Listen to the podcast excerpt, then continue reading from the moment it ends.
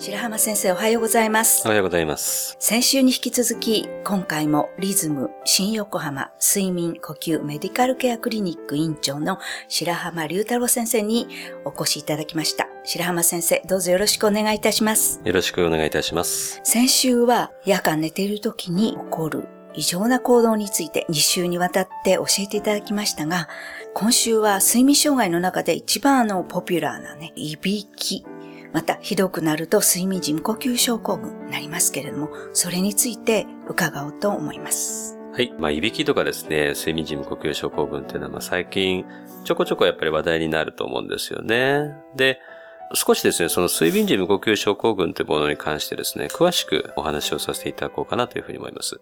で、実はですね、まあ我々こう、睡眠時無呼吸症候群という言葉をまあ見聞きしているときに、ほぼ閉塞性の睡眠時無呼吸症候群というものを指していることが多いんですね。あ。実はまあ呼吸をするということに関しては何ら問題ないんだけれども、その通路がですね、うん。あの狭くなったり詰まったりするというのがまあ閉塞性というものはいになるわけですね。はい。で、ただ、実はですね、睡眠時無呼吸というのは、もう一つあるわけです。中枢性というものなんですね。これあの、実は生理的な現象としても中枢性無呼吸って起こるんですけれども、やはりこう気をつけなければいけないのは、その心臓とかですね、え脳のその基礎疾患があるときえ。に、はい。その中枢性の、まあ、無呼吸という状態が、まあ、出てくると。例えばね、我々こう、まあ、その中枢性の無呼吸の状態を見てますとね、はい。呼吸そのものが止まってしまうんですね。まあどういうことかというと、まあ脳から指令が降りなくなってきてしまったりとか、ミスをすることによって、はい。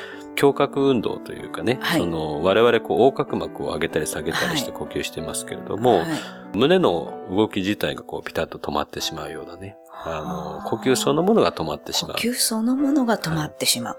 なんか聞くととても怖く感じますけれども。そうですね。はいそのあたりに関しては、原因がですね、ええある程度はっきり分かっているものと分かってないものがあるんですけれども、はい先ほどのその心臓の例えば、不整脈とともに出てくるような中枢性の無呼吸もありますし、はい。まあ、脳の例えば手術だったりとかね、はいあの何かこう病気と一緒にこう出てくるようなものもあったりしますので、はい。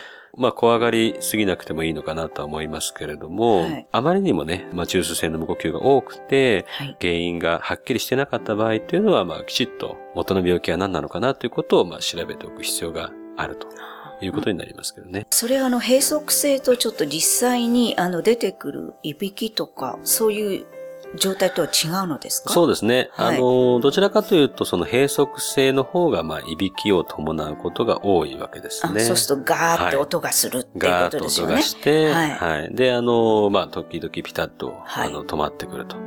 まあ、そのピタッと止まってる時に、こう、無呼吸とかね、はいいう状況が起きてるということになってくるんですけれども、中枢性の無呼吸っていうのは、どちらかというと、いびきを伴わないことがあるわけですね。なので、まあ、呼吸そのものが静かに止まってしまうということになってくるので、はい。まあ、いびきだけで疑うことができないということになります。そうするとわからないっていう感じですね。まあそうですね。はい。なのでまあ睡眠障害のですねね、きちっとこう診断をしていく過程の中で、はい。実は偶発的にこう見つかってくるケースもやっぱりあったりしますし、あとは、まあやはりその心臓とか脳のですね、何かご病気を持ってる方に関しては、まあはい。疑って検査をやっていきますので、はい。まあそこでこう見つかってはい。くるケースもあると。そうするとやっぱり朝起きた時、頭痛かったとか、眠気がすごかったとかいう時にも、こういうことも考えられるそうですね。いわゆるこう睡眠時無呼吸の症状としての、はい。まあ日中の眠気だったりとか、はい。熟睡感がなかったりとかですね、はい。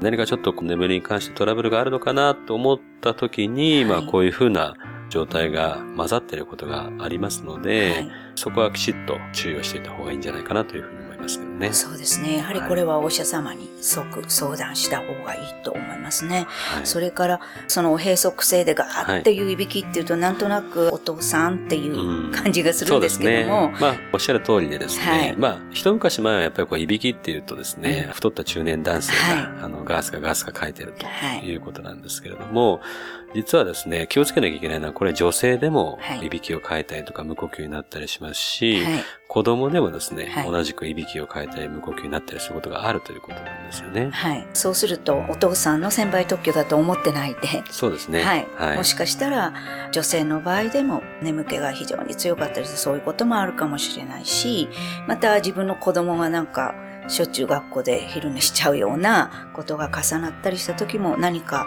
あるのかもねっていうことは考えないといけませんね。そうですね。はいはい。ありがとうございます。では、この続きのお話は来週もよろしくお願いします。先生、本日はありがとうございました。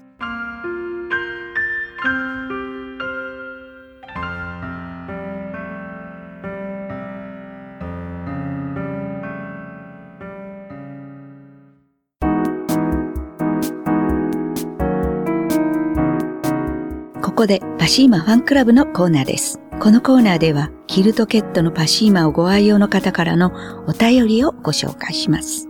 入院がきっかけで購入し、快適な入院生活ができました。それからは家族もパシーマに変え気持ちよく眠らせていただいています。お便りありがとうございます。パシーマの社長、架橋さんからは、いろんなきっかけで使い始めていただきます。良くなってよかった、よかった、というメッセージをいただきました。次のお便りをご紹介します。夏に子供が生まれたのをきっかけに、パッドシーツを使い始めました。夏は暑がり、冬は寒がりな夫と使い始めた翌朝、これはいいと絶賛。早速買い揃えました。次は毎晩トイレのため2、3度起きるという実家の父にクリスマスプレゼントとして送る予定です。お便りありがとうございます。パシーマの社長、架橋さんからは、実家のお父さん、クリスマスにサンタがプレゼントしてくれましたか？ご愛用ありがとうございます。というメッセージをいただきました。以上、パシーマファンクラブのコーナーでした。パシ免疫力は深い眠りから。くるまれて眠ると。すっごく優しい肌触りで気軽に洗えて清潔だし使ってみたらわかるから。抜群の吸水性と肌触りガーゼと脱脂綿のキルトケットパッシーマ詳しくはフリーダイヤル0120-28-8410 0120-28-8410